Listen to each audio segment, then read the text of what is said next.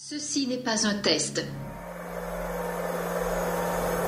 Mes chers compatriotes, depuis quelques semaines, notre pays fait face à la propagation d'un virus, le Covid-19, qui a touché plusieurs milliers de nos compatriotes. Restez chez vous. Restez chez vous. Restez chez vous. Restez chez vous. Restez chez vous. Restez chez vous. On va tous mourir Bienvenue, bienvenue, bienvenue. Suis-je atteint du coronavirus? Qu'est-ce que vous voulez Les scientifiques le disent, c'est la priorité absolue. Des renseignements. Le Dorlo, dans 20-30 ans, il n'y en aura plus. Le patriotisme est l'exact contraire du nationalisme. Ben voyons. Le nationalisme en est la trahison. Dans quel camp êtes-vous On a des gens qui ont peur parce que leur voisin est chinois. Vous le saurez en temps utile. Nous devons aujourd'hui éviter le repli nationaliste. Ce virus, il n'a pas de passeport. Je ne suis pas un numéro, je suis un homme libre Rien ne pourra plus jamais aller bien. La France a peur. Nous sommes en guerre. Puisse le sort vous être favorable. Bonsoir à tous, bonsoir Émeric. Tu viens nous parler du marxisme. Je te laisse donc la parole. Bonsoir à tous. Merci de me donner la parole ce soir. Alors c'est vrai, merci pour le mot que tu as eu pour les morts pour la France, pour l'armistice, pour la victoire. Alors c'est vrai qu'aujourd'hui, on enfin, on aurait pu avoir une, comment dire, une, intervention sur ce sujet, mais je vous renvoie à l'excellente conférence qui a eu lieu hier soir par Pierre Conan sur le 11 novembre 1940, qui, j'espère, vous satisfera beaucoup. Alors euh, ce soir, je vais vous parler d'un sujet qui n'a rien à voir, malheureusement. Euh, je vais vous parler euh, du marxisme parce que c'est un cercle nécessaire à l'action française. Alors évidemment pas parce qu'on adhère au marxisme, ça va de soi, mais parce qu'on se doit de connaître les grandes idéologies de notre temps. Et comme l'a dit un grand homme, l'anticommunisme est à la droite ce que l'antifascisme est à gauche. Alors, je vous balance pas cette petite blague gratuitement, mais c'est vrai que on peut se rendre compte assez facilement de l'état d'ignorance de cette idéologie par le camp nationaliste et par la, droite en général, euh, en regardant en fait à quel point, par exemple, certains de nos, enfin certains de, des gens à droite ou dans le camp nationaliste ont tendance à traiter de marxistes tout parti de gauche, avec par exemple la blague des verts qui sont vers l'extérieur et rouge à l'intérieur comme les pastèques, ou qui voient chaque taxe, réglementation comme une mesure socialiste, alors que non. Euh, être taxé à plus de 50% ne fait pas un pays, un pays, ne fait pas d'un pays un pays socialiste ou marxiste.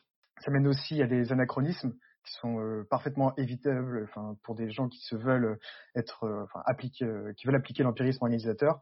On voit par exemple des fois les gens inclure jusqu'à Robespierre dans, le marxisme ou dans le communisme, même si j'admets que pour ce côté-là, euh, les communistes le font aussi allègrement pour légitimer leur, idéologie. Ça peut aussi mener à voir le marxisme uniquement par le prisme économique. Euh, C'est une confusion entre marxisme et euh, collectivisme, par exemple. Euh, et dans la même veine, ça peut nous mener à ne voir rien d'autre que l'antagonisme capitalisme-socialisme, ce qui revient en fait à, de l'économisme, ce que nous refusons de faire à la F parce que nous sommes d'abord politiques et pas économiques ou économistes. Euh, en parlant de politique, c'est vrai qu'a priori, on pourrait se dire pourquoi faire un cercle sur le marxisme, puisque le marxisme en France, aujourd'hui, euh, c'est peu reluisant. Je veux dire, ça pèse plus du grand chose. Si on prend tous les partis marxistes à proprement parler, donc PCF, PRCF, PCRF, lutte ouvrière, ça vole pas très haut dans les sondages. Euh, mais il y a d'autres, même s'il y a d'autres groupes à côté qui euh, se revendiquent, euh, enfin qui, comment dire, qui gardent ça dans leur, sont plutôt on va dire marxiens plutôt que marxistes comme les Antifa, le NPA ou la France insoumise. en revanche, par contre, là où ça reste assez présent, c'est dans les syndicats. Euh, qui sont qui ont un véritable pouvoir politique et euh, ou du moins ce qu'on pourrait un pouvoir de vis-à-vis de nuisance même enfin de nuisance vis-à-vis de nous. il y a aussi toute une influence, je vais pas dire marxiste non plus, mais marxienne dans tout ce qui est les les, les, les études, des études, comment dire, constructivistes, enfin la vision constructiviste, le postmodernisme, ce qu'on peut regrouper des fois dans le fameux et fumeux concept du marxisme culturel.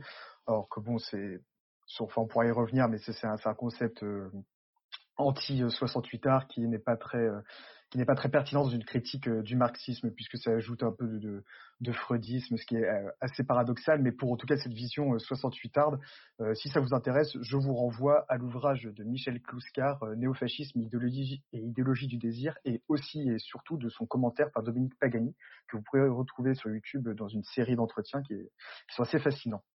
Alors, dans le monde, pour sortir un peu de la France, le marxisme est encore porté aujourd'hui dans son courant, enfin, majoritairement dans son courant maoïste par la Chine, euh, dans une, enfin, dans moi, ce que je, considère une sous-branche du maoïsme dans le juchisme avec la Corée du Nord. Il y a quelques niches aussi d'Amérique du Sud qui continuent de s'en réclamer ou de le porter, comme le Venezuela, même si ça, concernait plus Chavez que Maduro, euh, Cuba dans une autre mesure, et euh, en Europe avec la Biélorussie, peut-être plus pour longtemps, qui est vraiment le dernier État soviétique à, proprement parler. Bon, tout cela, si on fait un, petit bilan comme ça à chaud, ça fait peu au regard de l'importance de, de, cette idéologie en France et dans le monde, surtout à partir de la fin du 19e, du 19e siècle, quand le marxisme devient le courant socialiste majoritaire, et jusqu'à la fin du 20e siècle. Cependant, euh, elle mérite quand même de s'y intéresser parce que c'est, euh, plus parce que c'est un sujet des, des cahiers de cercle doctrinaux de la F, et comme ça, vous et moi, on pourra tous aller pointer au bureau politique et leur dire qu'on est très assidus. Alors, après cette introduction euh, un petit peu trop longue, euh, je vais essayer de me concentrer en fait sur deux aspects du marxisme que j'aimerais vous, vous, développer. Je pourrais pas tout aborder évidemment parce que c'est une idéologie tellement importante et totalisante que on pourrait pas la résumer en un seul cercle. On pourra parler à la fin si vous souhaitez de certains aspects que je n'ai pas abordés. Et je vous donnerai également peut-être enfin des, ma, propre bibliographie s'il y a des choses qui vous intéressent. Alors mon cercle s'articulera euh, euh, autour de deux axes. Ce sera une suite de deux grandes parties plutôt. Euh, D'abord un aperçu du socialisme pré-marxiste, euh, de Saint-Simon jusqu'à Marx et même un petit peu après jusqu'à la deuxième internationale. Et puis d'un traitement du marxisme en lui-même. Mais là j'ai fait un parti pris, ce sera surtout l'aspect anthropologique et philosophique, puisque ce sont surtout sur ces aspects que nous sommes en opposition avec, avec Marx même si évidemment sur le plan économique, on a un certain nombre de désaccords et d'oppositions dont on pourra parler après. Alors, en ce qui concerne mes sources, euh, j'ai utilisé, j'ai utilisé un, grand volume de Jacques Droz qui est intitulé Histoire générale du socialisme, euh, l'ouvrage de Marcel Van Linden, Le mouvement social, qui est assez récent, qui donne une bonne vision de, des, influences, euh, des multiples influences dans les, dans les trois internationales enfin surtout dans les deux premières. Euh, au niveau doctrinal, je me suis aussi beaucoup fondé sur Émile Durkheim, le socialisme, sa définition, ses origines, la doctrine saint-simonienne. Évidemment, j'ai dû me pencher sur le manifeste du Parti communiste de Karl Marx et de Friedrich Engels. Et euh, aussi sur ce qui est de Karl Marx, j'ai complété avec divers euh, travaux, notamment ceux de Charles Robin et de Michéa. Alors, on va pouvoir rentrer dans le vif du sujet euh, avec la naissance et le développement du socialisme pré-marxiste. Alors, je vais me concentrer, comme je l'ai dit un petit peu avant, sur la période 1820, 1900, Première Guerre mondiale, peut-être jusque enfin, 1919 pour aller vite.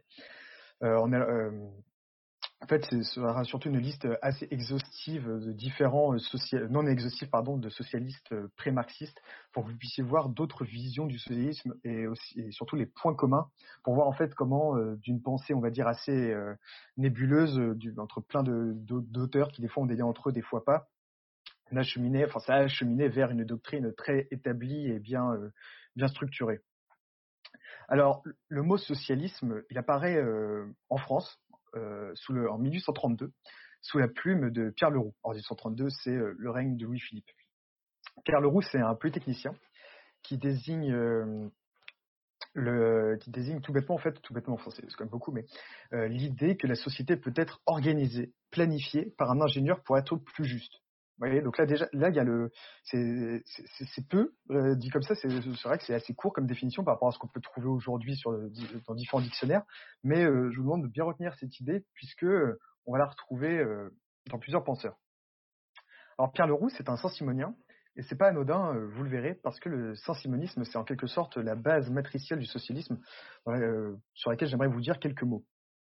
Alors très rapidement sur Saint-Simon. C'est un aristocrate français qui a vécu de la fin du XVIIIe siècle, enfin, du deuxième moitié du XVIIIe siècle à la première moitié du XIXe siècle. c'est un progressiste qui approuve la révolution, mais qui vit un vrai choc sous la terreur parce qu'il est emprisonné et qu'il est ruiné par les mauvaises affaires. Il a suivi également des cours à Polytechnique après son, son emprisonnement. Euh, il publie en 1820 un ouvrage qui s'appelle L'organisateur. Euh, c'est un terme et une, notion qu'on va beaucoup retrouver chez Leroux, euh, dans, lequel il développe aussi le, le concept de philosophie de l'histoire. L'expression, euh, enfin on retrouve cette expression euh, chez lui. Alors c'est pas lui qui l'a inventé, ça, on, en reparlera après, mais, c'est aussi repris par d'autres socialistes et notamment par le plus connu Marx. Euh, il a une il a une vraie conscience, il a une conscience d'une nouvelle époque, d'une époque critique, euh, car pour lui, ceux qui dirigent ne sont plus adaptés aux conditions nouvelles. Il faut pour lui de nouveaux, dirigeants pour que la société retrouve une bonne situation. Il faut des, nouvelles élites, des industriels, des savants. Il aimerait en fait, euh, dans, ses propres termes, un parlement industrialiste euh, composé d'ingénieurs, de biologistes, qui dirigerait de manière autoritaire une production collective. Donc vous voyez, là, euh, on commence, enfin, même dès Saint-Simon, on commence à avoir des trucs, enfin, on commence à avoir des, éléments qu'on va retrouver chez Marx.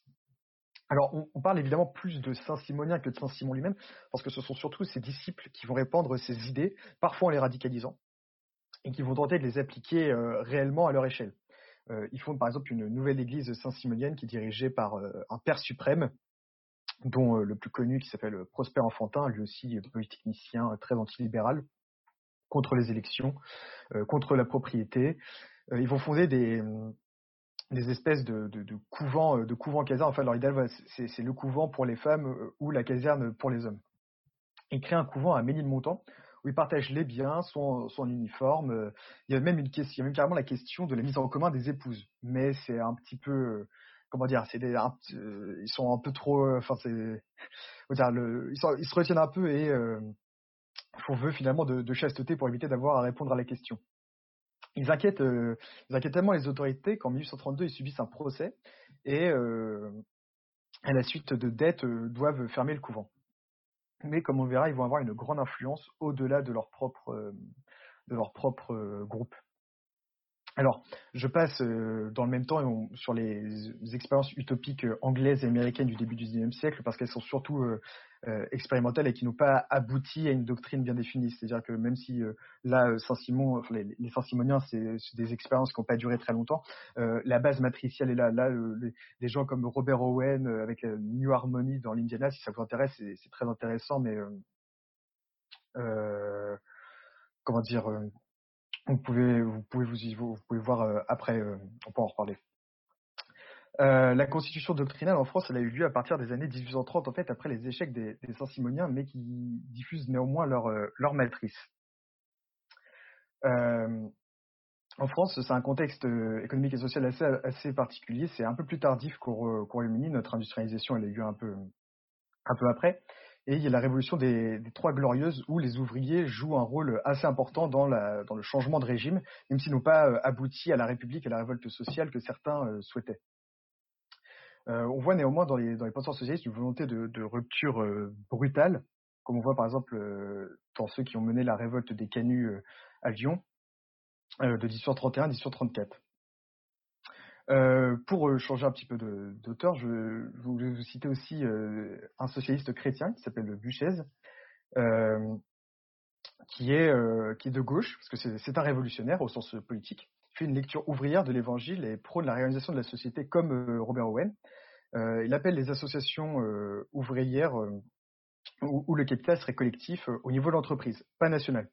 Euh, lui aussi est, for enfin, lui est formé par les Saint-Simoniens et a même écrit dans un journal euh, Saint-Simonien qui s'appelle Le Producteur. Alors euh, là, bon, je, fais un petit, je fais un petit retour dans le temps, mais je voulais aussi vous parler de, Fourier, évidemment, euh, du tout début du XIXe siècle. C'est lui qui lui qui imagine euh, le, la société idéale autour des, des phalanstères, si le mot vous dit quelque chose. Euh, là aussi, on a une idée d'organiser selon les sciences, euh, des sciences très dures, une hiérarchie, euh, une hiérarchie, c'est pas du tout égalitaire. Mais tout de même, on retrouve l'influence de Saint-Simon. Alors, le, capital est divisé entre les habitants qui ont des dividendes. Pour lui, la société de, son temps est une anarchie industrielle dans laquelle il faut mettre de l'ordre. Vous, pouvez aussi retenir ça, on le retrouvera chez Marx. Alors, il ne se dit pas révolutionnaire, mais paradoxalement, il est plus, en fait, il, il se dit pas révolutionnaire parce qu'il est plus, ré, parce qu'il considère que les révolutionnaires ne le sont pas ou pas assez. Notamment sur le plan religieux. Il voulait créer une nouvelle, toute nouvelle religion. alors c'est vrai que les révolutionnaires ont, essayé, mais apparemment pour lui, c'était pas assez. là aussi, sa société est organisée par les hommes, elle est produite par, l'homme et elle est héritée, elle est produite et donc pas héritée. Donc là aussi, on est dans une logique révolutionnaire. Il y a des essais de, de dans les années 1830, mais là aussi, ce sont des, des échecs qui, qui, ne durent pas, c'est surtout des expériences qui ne durent pas très longtemps. Alors on peut aussi citer par exemple Louis Blanc, euh, qui se considère euh, également comme un héritier des, Saint-Simoniens, mais qui lui a une dimension, euh, au contraire de Buchès, qui a une, dimension nationale. Pour lui, c'est l'État qui doit gérer la, propriété, alors que chez Buchès ou Proudhon, qu'on citera plus tard, c'est bien plus décentré.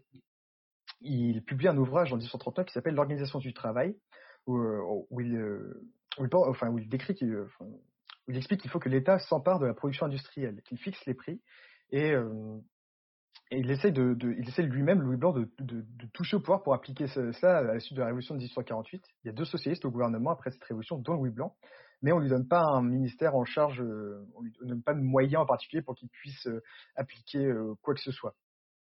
Il y aura des essais d'ateliers sociaux financés par l'État, mais, mais le, gouvernement de la Deuxième République les fait fermer très très vite et les révoltes d'ouvriers sont matées par l'armée.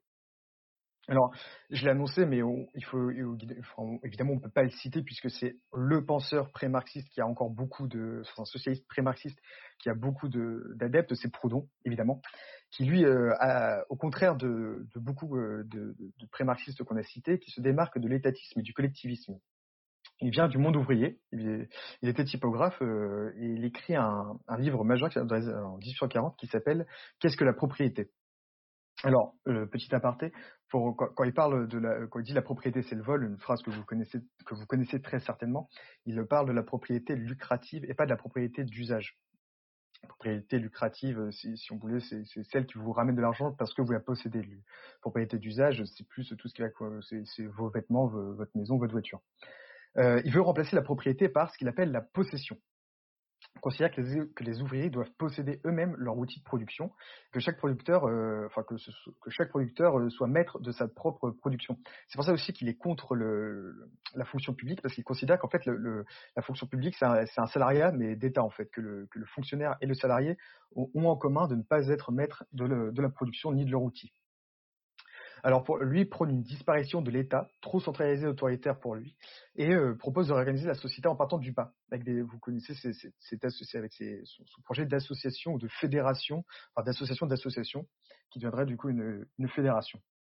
Alors bon, je, l'ai classé dans, socialisme, même si évidemment aujourd'hui l'étiquette anarchiste lui, lui est bien plus attribuée, mais je pense qu'il méritait d'être cité, surtout pour les contacts et les, et les échanges assez virulents parfois qu'il a avec Marx. Alors le dernier que je voulais vous citer, euh, qui lui aussi a euh, toujours des adeptes et qui bon alors lui c'est pas vraiment un pré-marxiste puisqu'il est quasi contemporain de Marx de quelques années, euh, c'est Bakounine. Alors lui c'est le seul c'est le seul étranger enfin c'est le seul non français que, je vous cite, mais je, trouve ça intéressant aussi pour le pour le rôle qu'il joue dans dans la deuxième AIT, enfin dans la deuxième internationale notamment. Alors c'est un Russe qui vient d'une famille aisée, mais qui est assez vite délaissé par son père à cause de ses choix de carrière il devient révolutionnaire comme Marx et, euh, Engels, pardon, grâce, euh, par Hegel, je, je m'embrouille, euh, grâce à sa rencontre en Allemagne dans les années 1840. il se forme à la, pensée socialiste avec des penseurs français comme ceux que j'ai cités. Alors, il se forme surtout avec Fourier, Blanc et, Proudhon. Il fait la connaissance de Marx et Engels pour la première fois à Paris et il adhère pleinement à la première internationale dont je vais vous parler juste après. Sa pensée s'inscrit pleinement dans, bah, j'ai cité l'anarchisme et c'est de là en fait que vient son opposition profonde avec Marx. C'est-à-dire que pour lui, euh, enfin pour Bakounine, l'État est un mal absolu contre les prolétaires et qui considère qu'on peut même pas euh, y avoir recours, euh, même momentanément, pour arriver au communisme, ce que propose Marx par ailleurs.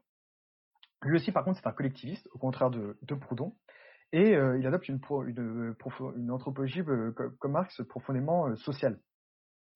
C'est-à-dire que dans Dieu et l'État, un de ses ouvrages majeurs, il dit qu'en fait, on peut être libre que si, tous les autres euh, hommes le sont. C'est pour ça qu'il est, assez critique de Rousseau, dans le sens où, alors même si évidemment on va, euh, on pourrait se dire à la première lecture que Bakounine est une anthropologie anti, enfin, contraire à l'anthropologie rousseauiste. En fait, c'est pas si exact que ça, puisqu'en fait, il prend l'anthropologie rousseauiste et l'applique aux rapports sociaux. Donc, je ne pense pas qu'on puisse dire que ces individus-là soient anti-rousseauistes, même si c'est encore sujet à discussion. D'ailleurs, il y a quelques articles sur Kern sur la question entre Rousseau et, Marx qui sont assez intéressants, dont on pourra, on pourra parler.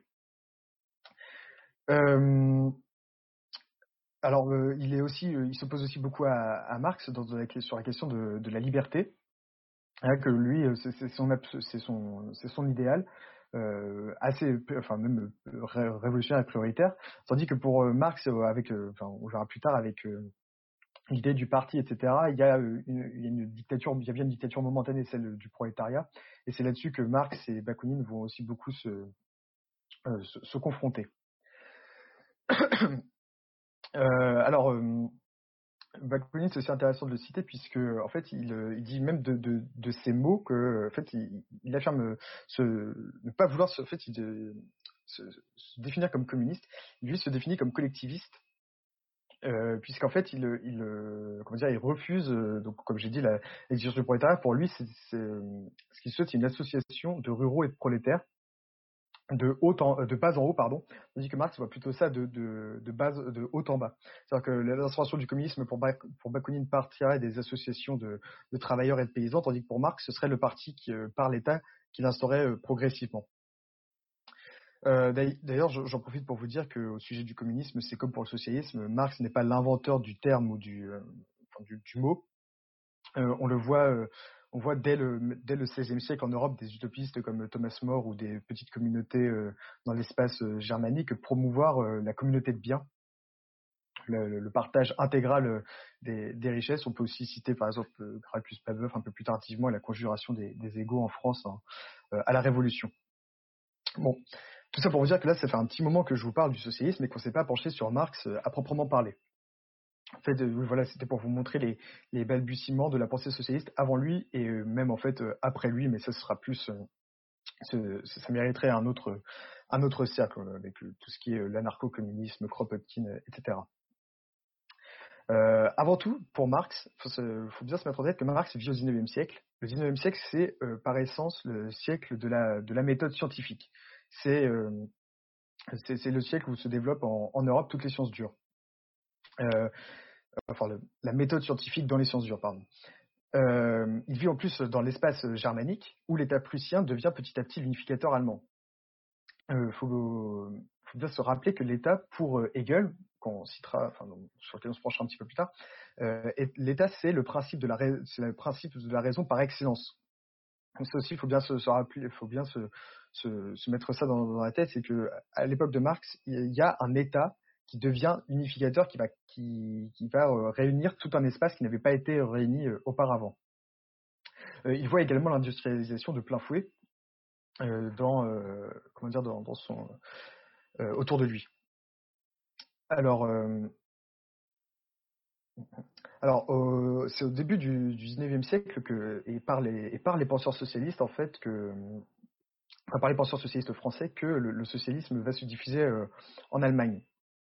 On peut, euh, d'ailleurs, c'est euh, le premier groupe socialiste allemand euh, et fondé en 1832 à Paris.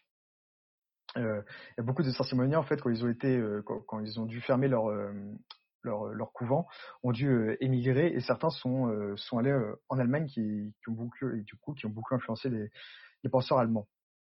Marx, c'est vraiment le disciple intellectuel d'Hegel. Enfin, non, il n'a pas connu, mais il a influencé par Hegel.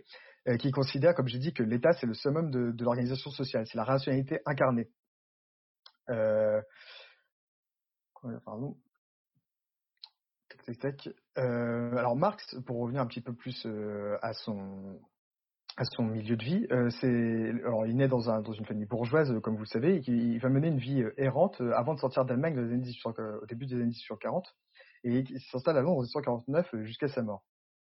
Euh, il écrit le manifeste du Parti communiste en 1948 avec Engels, lui aussi le fils d'un industriel. Il euh, faut savoir que ce manifeste est commandé par euh, un groupe dont il fait partie qui s'appelle la Ligue des communistes. Un petit peu plus tard, Marx fonde ce qu'on appelle l'Association internationale du travail, qu'on retient aujourd'hui sous la première internationale, et, et promeut une révolution, mondiale. En fait, c'est une association qui organise les travailleurs d'Europe et un petit peu de là, mais surtout d'Europe à cette époque-là. Euh, chaque pays a sa propre section nationale qui regroupe euh, des syndicats. En gros, ça fonctionne euh, avec des caisses, avec des projets, des caisses de grève, c'est-à-dire qu'un syndicat va déposer à l'AIT un projet de grève, et si le projet est accepté, d'autres syndicats vont aider à financer pour que la grève tienne le plus longtemps possible. En fait, en général, ce sont des syndicats anglais qui viennent en aide aux syndicats continentaux parce qu'ils sont beaucoup plus riches, et c'est pour éviter l'immigration des travailleurs continentaux en Angleterre pour profiter de meilleures conditions salariales. Euh, à titre informatif, le premier dirigeant de l'international, c'est Proudhon, vous n'êtes pas sans, sans, savoir que ça va, je l'ai dit, mais que ça va beaucoup se confronter avec euh, Marx, notamment sur la question de la collectivisation. Euh, Marx, d'ailleurs, il, il, il est fondateur et c'est lui qui va apporter une certaine universalité dans la doctrine au détriment d'autres courants. C'est lui aussi qui a, avec l'idée de la révolution mondiale, la fin de l'histoire, ça vient aussi beaucoup, beaucoup de lui. Euh, c'est d'ailleurs euh, au cours de la première internationale que, Marx et Bakounine vont défendre et vont réussir d'ailleurs à faire adopter euh, la collectivisation contre, enfin, contre Proudhon qui lui était opposé. Alors, je, passe un petit peu, enfin, je passe sur le conflit avec Bakounine à partir des 1868 et 1870, euh, qui a d'ailleurs été assez largement réévalué par la nouvelle historiographie, et notamment par l'auteur que j'ai cité, Van der Linden, dans le mouvement social. Euh, mais il faut bien retenir que euh, à la fin de, la première la fin de la première internationale perd de son objectif de révolution, finale comme le souhaitait Marx. Alors le, il y a plusieurs euh, facteurs euh, explicatifs. On peut penser à la, il y a la Grande Dépression qui est souvent euh, invoquée maintenant, euh, qui tend en fait les syndicats à établir plus de liens entre les classes ouvrières et les États-nations. Il y a aussi une lutte en fait entre réformistes et révolutionnaires euh, qu'on va retrouver. Euh, enfin, du coup, ces, liens entre classe ouvrière et État-nation qui vont amener des luttes entre réformistes et révolutionnaires qu'on va retrouver euh, lors de la deuxième internationale qui est créée en juin 89.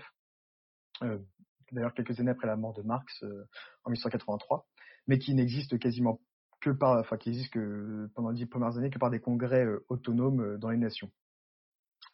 On retrouve aussi on retrouve aussi ces oppositions entre, euh, entre ceux qui veulent la grève finale et ceux qui veulent des grèves euh, spontanées. et puis avec le, avec le climat de, tension de, la première décennie du XXe siècle, il y a de plus en plus de, tensions entre les différentes sections nationales. Par exemple, en, 1900, en 1907, il y a un projet de grève générale pour éviter la guerre, mais les Allemands s'y refusent au congrès de Stuttgart. Et en fait, ces, tensions nationales amènent finalement les, sections nationales euh, de la deuxième internationale à avoir de plus en plus de liens avec les, avec les États-nations. Alors en fait, euh, la deuxième internationale est tout simplement euh, mise en sommeil, quasiment arrêtée pendant la, pendant la guerre, même s'il y a des embryons de projets de congrès, etc. Mais c'est en fait à partir de, la révolution russe et de, surtout la troisième internationale en 1919 que là, le, mouvement euh, international va se structurer et va devenir purement euh, marxiste. Euh, alors, voilà, je, vous, voulais vous, j'ai un petit peu débordé du coup par rapport à la vie de Marx, mais c'était pour vous montrer un petit peu comment le, marxisme s'est imposé petit à petit, bien même après la mort de celui-ci, comme comme le courant majeur de l'international, enfin, et à mon sens du socialisme. Mais après cette première partie, on peut déjà bien voir et que, le socialisme, ce n'est pas le collectivisme et que ce n'est pas non plus le marxisme. Ça a pris du temps, ça a pris du temps avant que ça s'impose, c'était pas évident. Et même aujourd'hui, en fait, avec les auteurs que j'ai cités qui sont encore euh, invoqués par, euh, certains groupes comme Proudhon ou Bakounine, euh, on peut pas amalgamer ces, deux idées, ces deux idéologies, même si évidemment, il y, en a, une qui découle de l'autre. en plus, on, on, du coup qu'on a bien développer ça, on va pouvoir se pencher sur les idées, euh, surtout philosophiques et anthropologiques du marxisme. Euh, on pourra peut-être parler de l'économie en général si on a le temps pour les questions, mais c'est un aspect euh, en général qui est assez connu et avec lequel on peut avoir des, comment dire, sur lequel on peut avoir des, on peut être d'accord sur certains points. Par exemple, sur le simple constat du capitalisme dans l'ouvrage Le Capital, il y a beaucoup de choses dont on peut retirer. C'est pour ça qu'on on peut tout à fait on peut tout à fait avoir des points de d'accord euh, sur la question économique. Euh, c'est très important en fait de comprendre ça, même même pour le socialisme en fait. Euh, qui lui aussi a ces deux conceptions, qui une économique et l'autre bien plus comment dire anthropologique ou philosophique. Mais comme je l'ai dit, Marx, c'est pas que, que de l'économie, c'est surtout pour nous, et c'est là où il faut qu'on soit bien au fait de, sa, de son idéologie, c'est pour nous surtout une vision de l'homme et de l'histoire. Alors pour cette seconde et dernière partie, je vais surtout, ça va être surtout de la philosophie. J'ai pas de, enfin, je vous ai cité les ouvrages sur lesquels je me suis fondé et pour, et en fait, je vous les recommande bien évidemment, mais je peux aussi, enfin, en fait, en réalité, n'importe quel si vous avez si vous n'avez pas le temps ou envie de vous pencher directement sur Marx, n'importe quel cours de philosophie fera assez bien l'affaire en vérité. Vous pouvez, ou vulgarisateur, vous pouvez penser à Charles Robin, Frédéric Lordon ou euh, Michel que j'ai cité dans mon introduction. Euh, vous pouvez aussi, il y a aussi un très bon que sais-je sur le marxisme qui, permet d'avoir une idée assez claire et, rapide. Euh, alors, bon, sur l'idée de, sur la philosophie marxiste à proprement parler, euh, le, si on doit citer un seul penseur qui a influencé Marx, malgré tout ce que j'ai dit avec euh, Saint-Simon, c'est bien entendu Hegel. En fait, il reprend euh, la, la, plus grande partie euh, de la, vision de l'histoire. Alors, je vais devoir malheureusement vous faire un détour par Hegel, euh, qui j'espère ne sera qu'un rappel pour la plupart d'entre vous. Alors, pour Hegel, l'histoire, c'est euh, le lieu de déploiement de la raison universelle. Alors bon, c'est un gros mot comme ça, mais en fait, ça veut dire tout simplement qu'il existe une direction des événements, un sens de l'histoire qui ne, s'accomplit pas au hasard. Il y a une ligne directrice, si on veut. Euh, je vais vous prendre une image, c'est un, un, peu comme un tapis déroulé euh, qu'on déroule. En fait, lorsque vous déroulez le tapis, euh, vous le déployez, c'est-à-dire que vous lui ajoutez rien, vous lui enlevez rien, en fait, vous déployez dans l'espace ce qu'il était. Euh, et c'est en le déployant que vous faites en le faites apparaître réellement. Et pour Hegel, c'est ça, c'est euh, l'histoire, c'est en se déployant qu'elle fait apparaître ce qui la guide. Et pour Hegel, c'est la raison. C'est pour ça qu'on parle d'une philosophie idéaliste. C'est l'esprit qui guide la matière. Alors, Marx reprend tout à fait cette idée de sens, euh, de direction de l'histoire, et contrairement à Hegel, Marx pense que ça retourne un principe matériel. Euh, il le dit très, il le dit d'ailleurs, euh, il le dit, enfin, qu'il résume dans, un phénomène qui est la lutte des classes. Alors il le dit lui-même, l'histoire humaine est, l'histoire de la lutte des classes. Alors on retrouve ce concept de lutte bien évidemment chez Hegel dans un sens toujours idéaliste, euh, euh, bien entendu avec la dialectique et l'évolution euh, conditionnée par, par le conflit. C'est-à-dire que pour Hegel c'est du conflit, de l'opposition avec l'erreur que va naître la connaissance, la vérité. Il faut passer par, le conflit avec l'erreur pour accéder à la, vérité.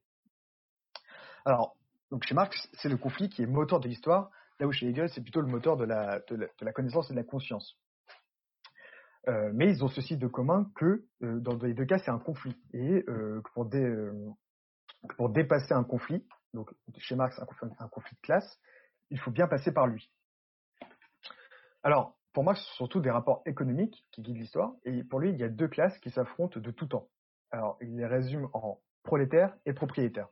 On dirait aujourd'hui de manière pas très précise dominant et dominé, euh, même si c'est vrai que c'est deux, en disant ça, en fait, ça a au moins un avantage, c'est que ça rappelle que dans chaque conflit, il y a un vainqueur et un vaincu, un dominant et un dominé. Alors euh, évidemment, Marx, euh, à son époque, il va parler de, bourgeois et d'ouvriers, mais euh, il va toujours, enfin, pour lui de tout temps, il y a quand même les propriétaires et les prolétaires. Alors, les propriétaires et les prolétaires se qualifient ainsi en raison de leur possession matérielle. C'est pour ça qu'on parle pour Marx de matérialisme historique, de ou de dialectique matérialiste, en ce sens que c'est l'esprit, dans ce sens que l'esprit et l'histoire sont guidés par la matière. N'y pas pour Marx d'esprit supérieur du monde qui commanderait à la matière. Euh, dans l'histoire de la philosophie, d'ailleurs, si ça vous intéresse, on appelle cette inversion euh, le, on appelle cette inversion le renversement matérialiste de Marx euh, par Marx de la philosophie hegelienne. Euh, D'ailleurs, Marx le dit, euh, assume tout à fait ce renversement. Il dit ce n'est pas la conscience des hommes qui détermine leur être, c'est au contraire leur être social qui détermine leur conscience. Alors, petit aparté, euh, Marx précise bien l'être social, c'est-à-dire l'homme pris dans ses rapports sociaux et donc pour lui économiques. c'est pas pour lui un être nu, euh, comme l'homme avant la société de Rousseau, ni un homme purement biologique, comme ça pourrait être le cas pour des matérialistes euh, racialistes. Alors, pour Marx, nous avons les idées de notre situation matérielle. Euh, on reviendra un petit peu là-dessus. Euh, c'est c'est ce pour ça qu'on enfin, peut résumer dans le déterminisme matériel et social. Les lecteurs de Spinoza comprendront euh, le déterminisme. Euh, la conséquence de cette idée, c'est l'absence, évidemment, l'absence de liberté, puisque nos conditions matérielles euh, d'existence nous conditionnent à penser de telle ou telle manière, et c'est de ce conditionnement que ce que Marx va appelle, enfin, ce que Marx a tiré aussi son concept d'aliénation qui se produit entre, enfin, sur le propriétaire par le, sur le propriétaire, pardon, par le propriétaire, pour faire coïncider la volonté de euh, l'employé euh, avec les intérêts euh, enfin, matériels du propriétaire et justifier ce qu'il appelle l'extension de la plus-value. Alors, je passe volontairement sur le concept d'aliénation, faut que je passe très, très vite fait, euh, parce que car ce n'est pas ce qui m'intéresse le plus ici. Ici, comme j'ai dit, c'est ce qui m'intéresse le plus, c'est les sources de l'histoire, la dialectique, mais on pourra aussi y revenir un petit peu à la fin, mais euh, sur le sur l'aliénation, euh, le Jean-Claude Michat euh, a écrit des trucs qui peuvent, enfin pour aller plus loin. pour revenir au sens de l'histoire, pour Marx, il faut faire triompher les, prolétaires. Alors attention, il ne parle pas du lupen prolétariat, mais juste des prolétaires. Pour ça, il faut donner au prolétariat un parti qui lui donne une conscience, qui donne du coup au, prolétaire une conscience de classe, qui lui permet de prendre le pouvoir et d'instaurer la dictature du prolétariat et la nationalisation. Pour Marx, euh, ça doit être une phase où l'État doit centraliser absolument toute la production pour aboutir petit à petit au communisme, en fait, à un, et, et, en fait à un moment où l'État deviendrait inutile et s'effacerait petit à petit euh, au profit d'une société de rapports euh, de rapports libres euh, et d'un homme euh, nouveau. Euh, pour certains marxistes non orthodoxes, cette phase serait un retour au communisme primitif euh, de la préhistoire, avant l'apparition des sociétés. On retrouve cette lecture chez Francis Cousin, par exemple. Mais comme j'ai dit, en fait, c'est pas très orthodoxe parce que rien que d'un point de vue, rien, que sur le, comment dire, du, point de vue du progrès technique, ce serait de l'anti-industrialisme, ce qui n'est pas du tout marxiste. Alors, on voit donc que le marxisme, même si c'est une idéologie de rapports sociaux et non de l'individu, euh, euh, adopte une anthropologie euh, rousseauiste. le cas, par exemple, du communisme primitif, qui, est en fait une sorte de société d'homme à nu de Jean-Jacques Rousseau. qu'il s'agit de retrouver ou de créer en fait en réalité, comme on l'a vu, avec le, sens de l'histoire. Marx considère en fait qu'il faut, euh, Marx aussi est également pleinement révolutionnaire dans le sens où il considère qu'il faut passer par la révolution française. Alors évidemment, il va se montrer très critique, et certains marxistes vont pointer du doigt à raison les critiques de Marx et Engels euh, vis-à-vis de vis-à-vis par exemple des lois le chapelier ou certaines lois très très libérales mais il faut pas oublier que pour eux en fait dans le dans la logique euh, anthropologique ça reste un progrès évidemment mais il faut il faudra faire mieux euh, vous pourriez également vous dire que l'organisation de la classe prolétaire, pour qu'elle prenne le pouvoir, euh, la, fin de etc., ce serait intervenir dans le déroulé de l'histoire et ainsi aller contre son sens. En fait, non. Euh, pour Marx, c'est une, pas non plus comme une fatalité, mais ça va arriver dans le sens où, où l'histoire, en fait, c'est une, lutte de classe, hein, comme j'ai dit, et euh, l'avènement de la classe prolétaire, euh, c'est bien, comme, comme son nom l'indique, c'est l'avènement d'une classe. Hein. juste, ce serait juste la victoire d'un autre, enfin, d'un nouveau, euh, d'une nouvelle classe, et, du coup un changement de l'ordre dominant-dominé.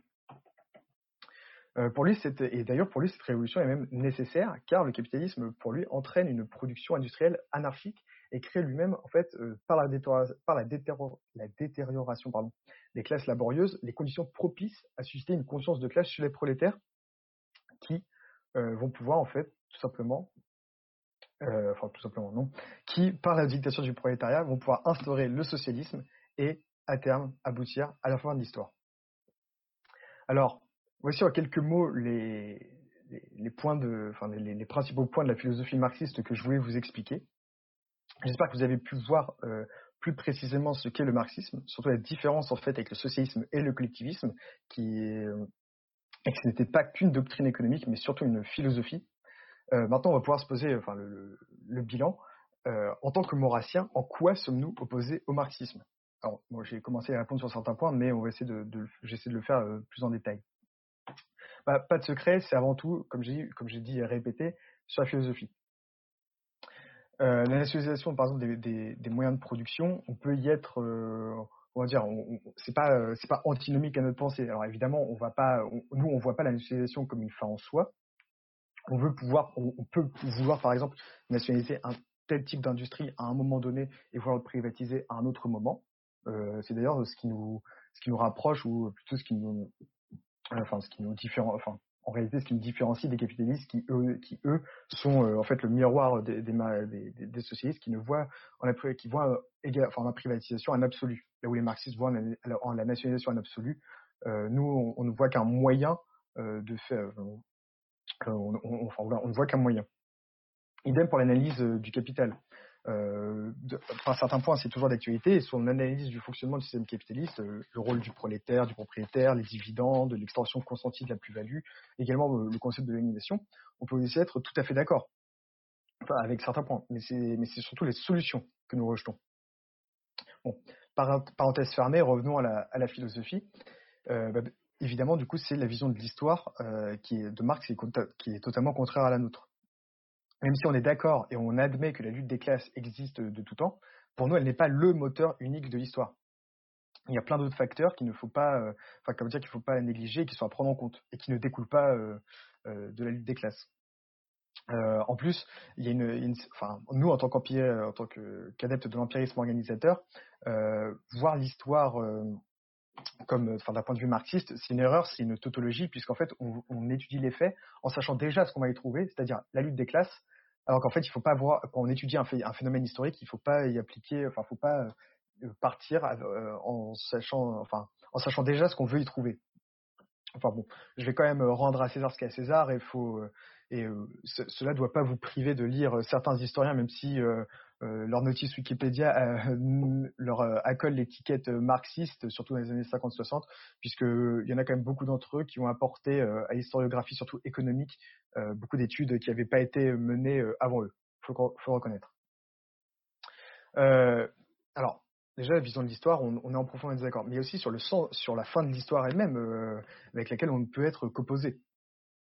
comment on peut espérer mettre fin à un phénomène qui existait de tout temps, donc anthropologique, puisqu'il est, est lié profondément à la nature humaine, sans changer l'homme, sans homme nouveau. Bah, c'est une logique profondément révolutionnaire. Euh, idem pour la, pour la vision de la société. Même si ça c'est plus inhérent, on va dire, au socialisme euh, au sens philosophique toujours, hein, euh, au, au sens général, euh, l'idée qu'on peut créer, organiser, planifier la société et ainsi, enfin, qu'elle ne serait plus héritée et qu'elle serait un produit de l'homme, c'est contraire à, notre, l'anthropologie traditionnelle aristotélicienne et maurassienne, où la société est un fait de nature et où l'homme est un éternel débiteur vis-à-vis de cette dernière. Euh, après aussi évidemment il y a le, la, la, statolatrie, même si elle n'est pas, si pas du tout euh, aussi absolue que dans le fascisme italien, et d'ailleurs, à ce sens, on pourrait euh, rapprocher tout à fait le fascisme du socialisme. Euh, chez Marx, le salut vient de d'État quand même, qui organise tout. Euh, là où nous, on veut le moins d'États possible, mais le plus d'associations humaines, de communautés organiques. Alors, bon, ça fait beaucoup de points de, désaccord, mais je pense avoir cité les principaux.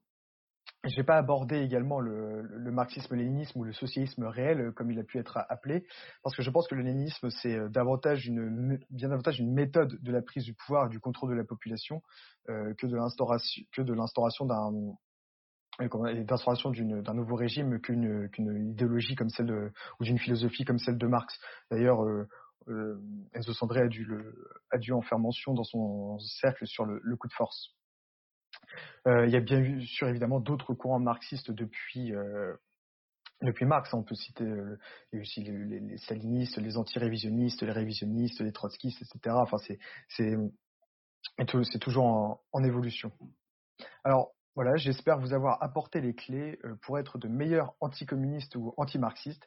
Mais rappelez-vous surtout que, avant tout ça, nous sommes des nationalistes intégraux. Nous ne sommes pas dans une logique d'opposition pure. Nous portons une société, des institutions politiques qui existent en dehors de toute opposition au marxisme. En somme, pour faire écho à mon accroche, soyez de meilleurs anticommunistes que les communistes ne sont antifascistes. Je vous remercie de votre attention.